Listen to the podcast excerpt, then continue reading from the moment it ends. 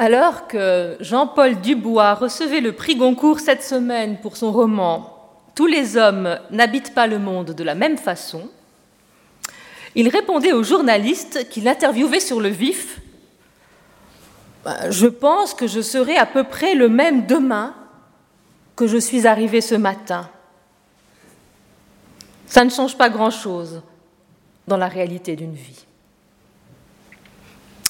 En l'entendant, je me suis demandé ce qui pouvait finalement changer la réalité d'une vie, si même le Goncourt n'y arrive pas.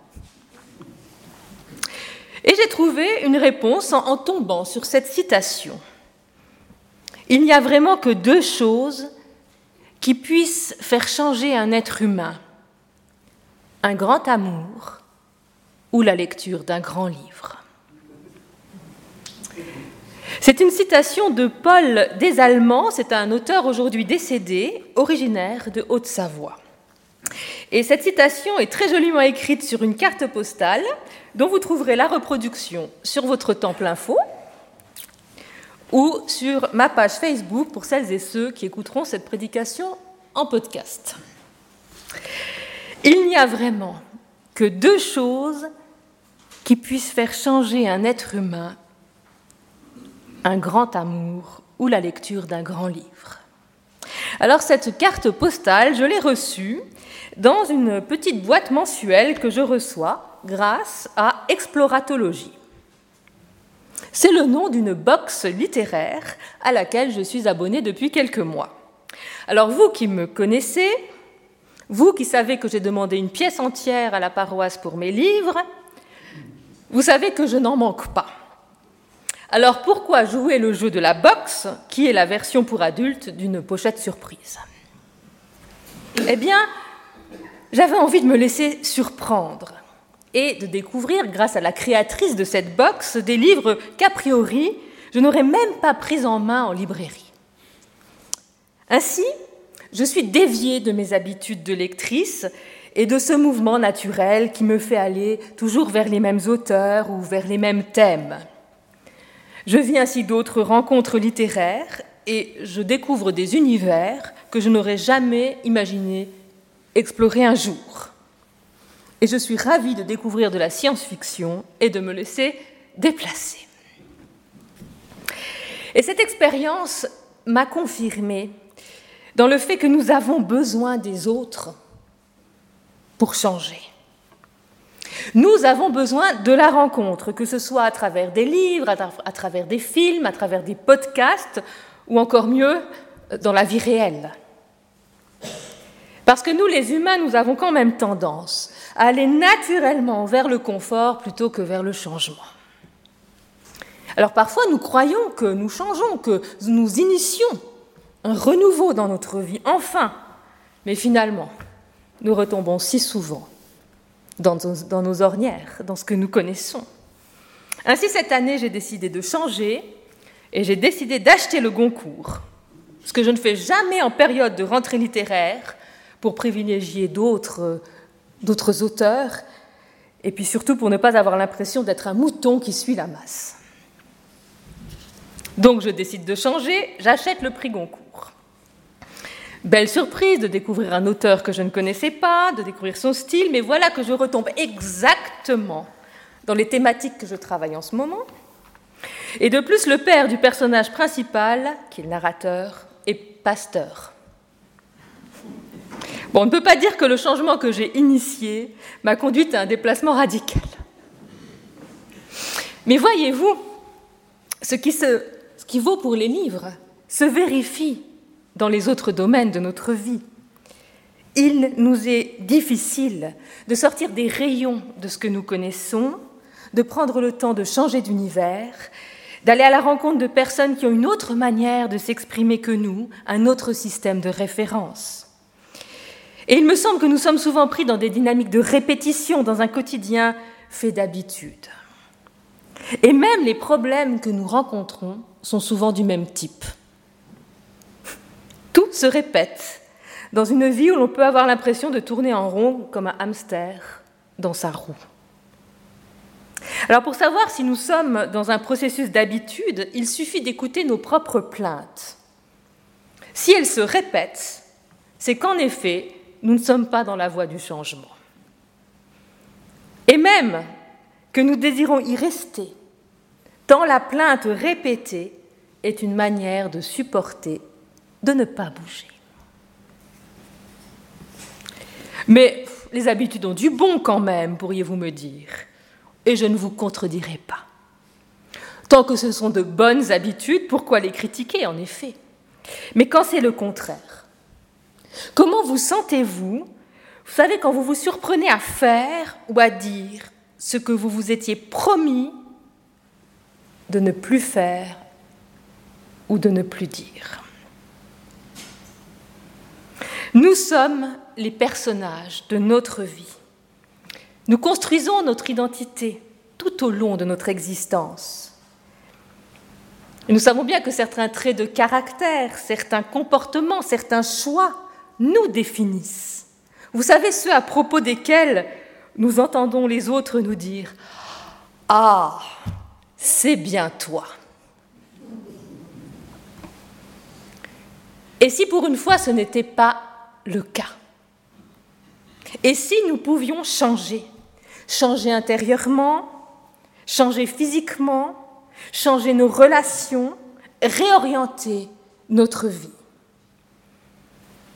Et si nous étions enfin capables de nous surprendre en bien et notre entourage également il n'y a vraiment que deux choses qui puissent faire changer un être humain, un grand amour ou la lecture d'un grand livre. Et si Paul des Allemands avait raison Et je me suis dit que finalement, la foi chrétienne eh bien, tournait bien autour d'un grand livre et d'un grand amour, l'histoire de l'alliance de Dieu avec les humains. Et la rencontre avec Dieu a cela de commun avec la rencontre avec un autre ou une autre, c'est de nous pousser à explorer enfin l'inconnu. N'est-ce pas surprenant de voir comment un amour véritable permet de se révéler à soi-même autre? Regardez l'autre avec amour, avec confiance. C'est lui laisser la liberté d'être. C'est lui offrir un avenir. C'est lui offrir l'espace d'exprimer enfin toutes ses potentialités. Et quand nous, nous sommes aimés, quand un, regard d'amour, un regard de tendresse est porté sur nous, on a l'impression que tout est possible. Nous le savons bien quand on fait une vraie rencontre, qu'elle soit amicale, qu'elle soit amoureuse, eh bien la suite de notre histoire s'écrit toujours différemment. Eh bien de même, l'irruption de la foi dans une vie change la donne. Et si croire en Dieu ne change rien dans notre vie, eh c'est que nous avons refusé finalement d'entrer dans une démarche de conversion et de sanctification. Ces grands mots, conversion, sanctification, ces grands mots sont des promesses d'un changement positif. Parce que la conversion, c'est la promesse d'un retournement intérieur. Et la sanctification, c'est la promesse d'une dynamique de changement qui s'inscrit et se consolide dans la durée.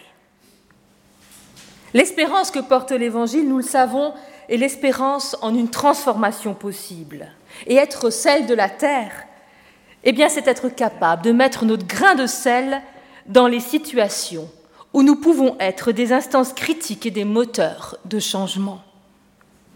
Être sel de la terre, c'est ne pas avoir peur de vivre une conversion et c'est persévérer sur cette voie du changement que cette conversion aura imprimé en nous.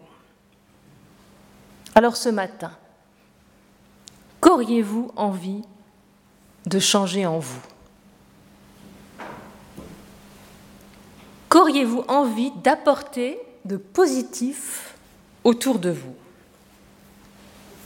Et si on vous donnait le pouvoir de faire ce changement décisif Dès que vous aurez passé le seuil de ce temple pour retrouver votre vie quotidienne, alors que feriez-vous aujourd'hui? Prenez le temps d'analyser ce qui vous empêche de faire ce changement. Qu'est-ce qui vous en empêche? Quels sont les obstacles?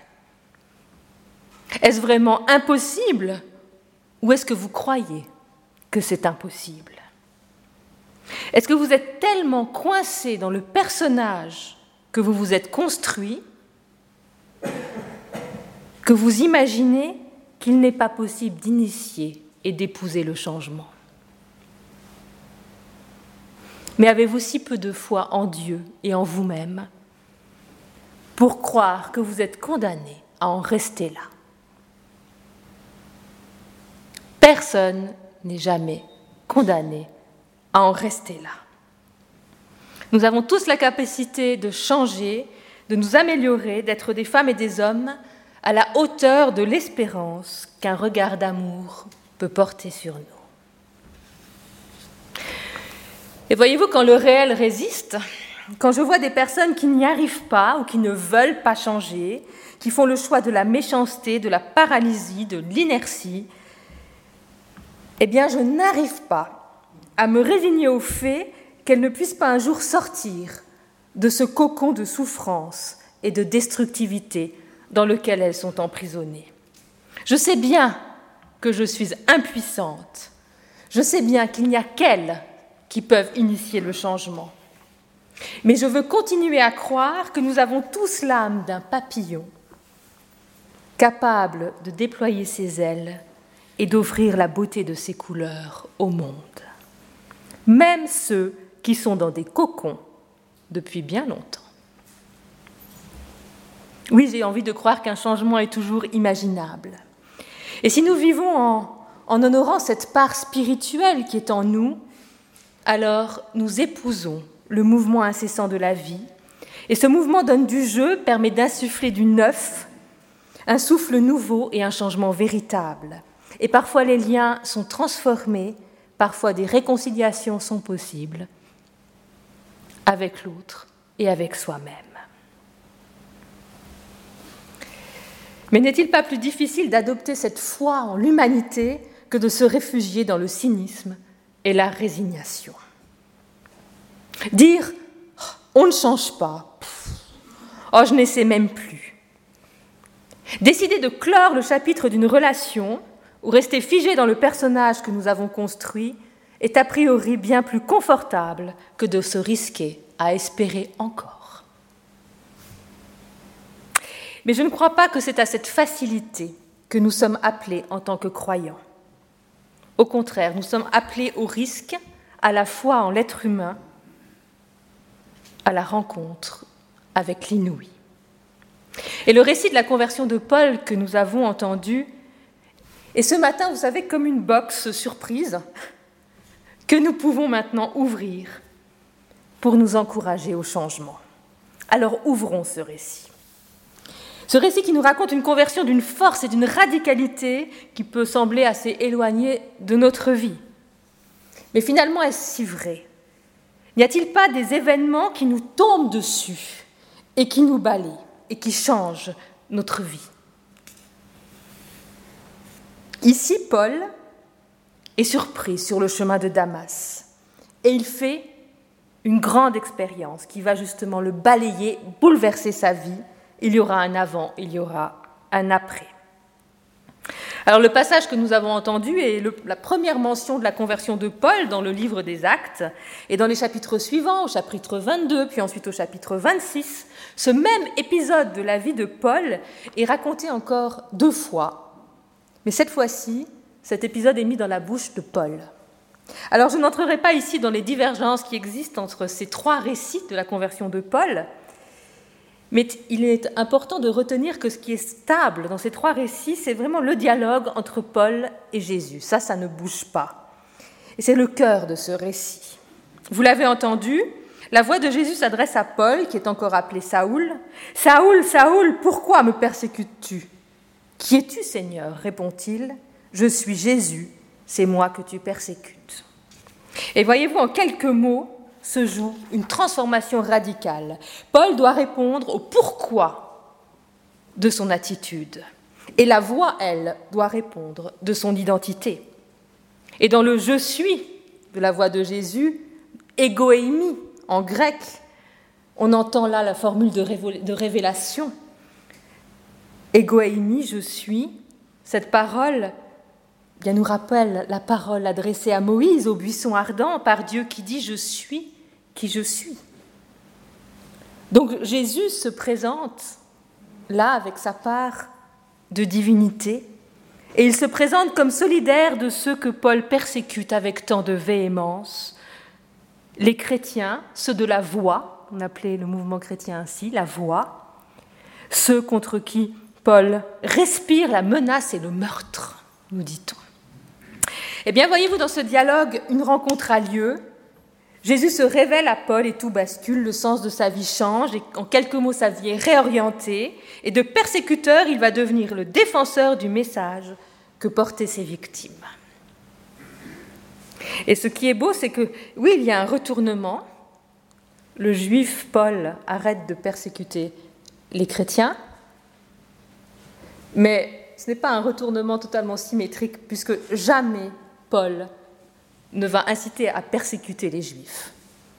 Donc dans cette conversion, il y a une violence du religieux qui tombe, et Paul entrera en débat avec les juifs, il essayera de les convaincre, mais il laissera à tout jamais cette affreuse violence qu'il habitait. Alors cette expérience s'est déroulée entre les années 32 et 35, et elle est vraiment fondatrice pour l'apôtre des nations. On voit que Paul, le violent, le puissant, Paul est mis au tapis. On nous dit qu'il tombe à terre, et une fois relevé, il est aveugle. Pendant trois jours, il ne voit rien, il ne mange rien, trois jours qui sont le temps de sa transformation. Voyez-vous, sa conversion n'est pas si subite. Hein. il y a le moment où il tombe et ensuite il y a un temps d'absorption du choc. Et c'est comme si Paul vivait là dans un cocon, comme en retraite, privé d'un de ses sens. Hein. il ne perd pas non plus son énergie à manger et à digérer. Il est vraiment comme coupé du monde, comme s'il devait se concentrer sur son intériorité, sur cette mue intérieure. Et on nous raconte qu'après sa conversion, il reprendra des forces et déploiera son ministère de prédicateur. Mais voyez-vous, cet homme fort a traversé le déséquilibre pour vivre un changement véritable. Et ceci nous rappelle encore aujourd'hui que le changement coûte. Et c'est bien pour cela que nous avons du mal à nous y risquer. Alors pour nous rassurer, nous pouvons nous rappeler que changer, ce n'est pas se perdre totalement. C'est s'appuyer sur le connu pour le transformer. Et dans tout changement, il y a une continuité, même chez Paul. Parce que la métamorphose de Paul prend appui sur ce qui existait déjà, c'est-à-dire la puissance de son caractère, la force de conviction et son engagement pour la religion. Il n'y a pas de meilleur juif que Paul, hein, je vous le rappelle quand même. C'est un zélé pour Dieu. Donc c'est une manière, une matière, pardon, matière déjà existante qui est transformée pour le bien. Et je crois que tout changement subi couve et se prépare dans le temps. Soudain surgit ce qui était enfin prêt à se révéler, mais qui était déjà là en puissance dans la personne. Ainsi, si les mots d'un livre opèrent en nous un renversement, si nous rencontrons une personne qui nous chamboule, et c'est bien que quelque chose en nous s'y attendait. Nous étions prêts à nous laisser changer. Il en est de même avec Dieu. Il ne se révèle que là où couve un désir d'absolu, un désir de Dieu. Autre chose que j'aimerais mettre euh, en évidence dans ce, récit, c'est que Paul n'est pas le seul à changer. Nous l'avons entendu, Ananias, lui aussi, doit changer de manière de voir. Alors Ananias, on ne sait rien de lui, si ce n'est que c'est un chrétien. Voilà cet illustre inconnu qui a un rôle euh, fondamental. Donc le changement semble contagieux. Il n'y a pas que Ananias et Paul, il y a aussi tout ce qui vient avant, Simon le sage de Samarie au chapitre 8 est converti. L'eunuque éthiopien au chapitre 8 est converti. Chapitre 10, Paul et Ananias, euh, chapitre 9, pardon, Paul et Ananias. Chapitre 10, Corneille. Et Pierre aussi qui change d'avis. Donc vous voyez, on est vraiment au niveau de la trame narrative dans une dynamique de changement. Et je trouve que c'est fondamental. Paul ne se convertit pas tout seul et nous ne sommes jamais seuls dans les dynamiques de changement. Tout changement impacte notre entourage et nous sommes toujours impactés par les changements des autres. Mais revenons à Paul et à Ananias, parce qu'il y a là quelque chose d'assez subtil. Vous savez, nous sommes liés les uns aux autres par des liens invisibles, dont nous ne sommes parfois absolument pas conscients. Là, ces deux hommes sont mis en lien dans un processus qu'on appelle de double vision. Alors, je ne sais pas si vous avez bien suivi parce que c'est assez complexe dans le texte. Donc, c'est dans une vision que le Seigneur donne à Ananias, il lui dit que Paul a une vision d'Ananias, le guérissant de sa cécité. Vous voyez Il y a une mise en abîme comme ça. Et ce n'est pas anodin, ce détail, parce que le thème de la vision est très prégnant dans notre texte. Nous savons bien dans la Bible que dès qu'il y a révélation, il est question des métaphores de l'aveuglement ou du regard clair. Et ces deux hommes sont liés par cette capacité à voir différemment. Et finalement, pour nous, qu'est-ce qu'une conversion si ce n'est un changement de regard sur le monde? Alors on voit notre Paul, cet homme aveuglé, qui a accès à une vision d'ordre spirituel. On pourrait dire que son œil intérieur s'est ouvert. En son fort intérieur, il est en lien avec Dieu et il est déjà en lien avec Ananias. Et cette vision intérieure se réalise. Ananias guérit Paul et on nous raconte, alors dans la top, c'est des membranes, mais on trouve souvent la traduction, on nous raconte que des écailles lui tombe des yeux. Vous imaginez quand même des écailles. Alors en grec, ce terme désigne tout ce qui enveloppe et que l'on pèle ou que l'on brise. Belle image. Hein. Donc euh, ce terme en grec va désigner l'écaille du poisson, la pelure d'oignon, l'écorce, la membrane ou la croûte d'une plaie.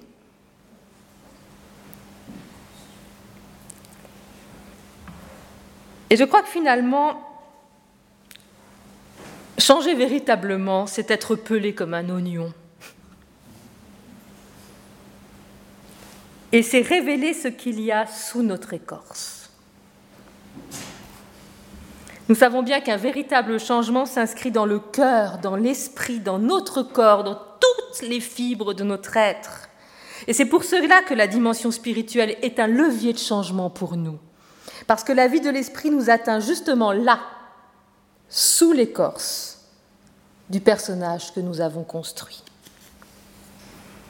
La vie spirituelle vient nous questionner au lieu du sens que nous donnons à notre vie, à la source même de notre vitalité, de ce qui nous anime. Et c'est à ce niveau-là que peut se vivre une mue intérieure et qu'enfin l'avenir peut s'ouvrir à nous sous un regard neuf. Mais y croyez-vous à la force de l'Esprit de Dieu? Arrivez-vous à y croire encore aujourd'hui? Alors, pour clore cette prédication, je vais vous raconter une, histoire, une expérience qui, a nourri ma foi alors que j'avais des doutes sur la capacité de changement de l'être humain. Alors il y a quelque temps, mon chat, qui a quelques années et donc qui a déjà ses habitudes, s'est mis à beaucoup miauler le matin. Tous les matins, je me levais, miauler, miauler. Bon. J'ai mis quelques semaines à comprendre ce qui se jouait. Eh bien, il avait découvert que boire de l'eau directement au robinet, donc une eau toute fraîche, une eau qui coule, est quand même bien meilleure que de se contenter de l'eau de son écuelle. Et il n'a pas lâché l'affaire, hein, miaulant tous les matins devant l'évier et la baignoire, jusqu'à ce que je comprenne et qu'enfin j'ouvre le robinet. Nous avons donc une nouvelle habitude matinale.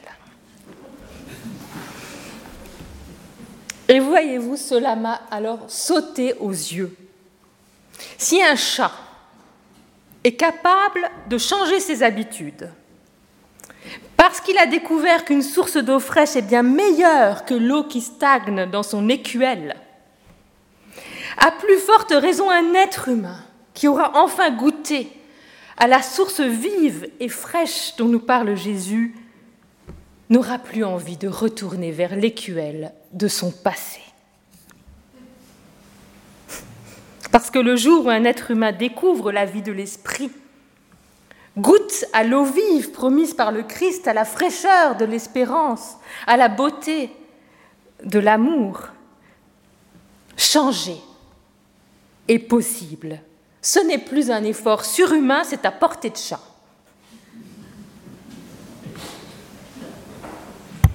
Eh bien, c'est ce que je vous souhaite ce matin, à chacune, à chacun, de trouver dans votre vie cette source vive et rafraîchissante qui vous donnera la force de vivre le changement que vous espérez. Amen.